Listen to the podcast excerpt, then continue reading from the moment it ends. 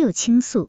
你好，我是一个快到不惑之年的女性。二十天前，一家人吃过晚饭后，我提醒老公吃感冒药。不一会儿，我收到老公误发到我手机上的短信：乖，吃的怎么样了？刚吃了感冒药。后面附着老公的照片。让我没想到的是，他用的是一个我不知道的手机号码。当时的心情真的难以言状，心慌的不能站立，强忍着安排孩子睡下，让他给我一个解释。他说这是他的高中恋人，到现在一五年过去了，最近在同学聚会上联系上的。他没想和他怎样，何况不在一个城市，也不会怎样的。可是我不能说服自己相信他的话，这样的事情一年前就发生过，我发现了他的网恋，当时我们闹过、吵过，也谈过。他说他会把这份情放在心里的一个角落，也不再和网友谈感情的事。当时事情发生后，我看了一些心理方面的书籍，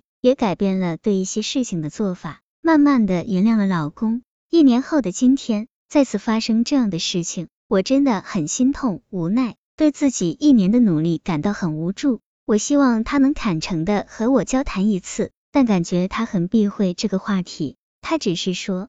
会对我和孩子好的。之后的这些日子，他总是早早的回到家，对我和孩子问长问短，但我感受不到他的关怀，觉得那些关心的话他早对恋人说过了。最近我看了他的聊天记录，依然称呼他为乖，还说能感受到对方的呼吸、毛孔，说自己错过了美好。通过这些言语，我能感受到他们的亲近。一直以来，我总是觉得我们之间隔着一个人。我们之间没有了新的亲近，我不知道我的婚姻是否还能挽救，希望得到老师的帮助，也让自己成长起来。谢谢。专家回复：你好。对于某些人来说，婚姻到了一定的时候，爱情会变为亲情，对自己的伴侣和家庭，不是不爱，也不是丧失了责任感，而是失去了激情。此外，从发展心理学的角度来说，人到中年，往往会经历一个中年危机，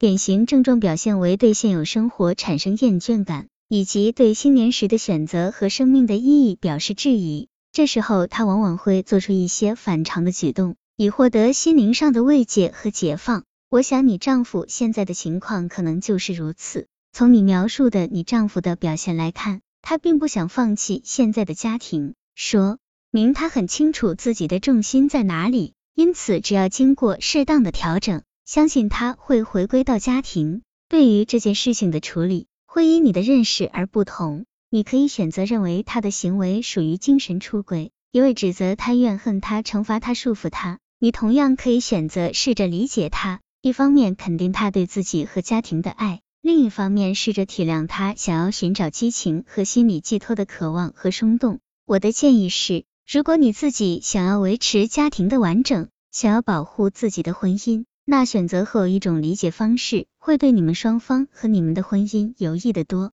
试着在肯定他的同时去理解他的行为，会让你放下自己对他的抵触情绪，帮助你们更好的度过这个危机。另外，如果他排斥与你就此事进行交流，你不妨换一种方式。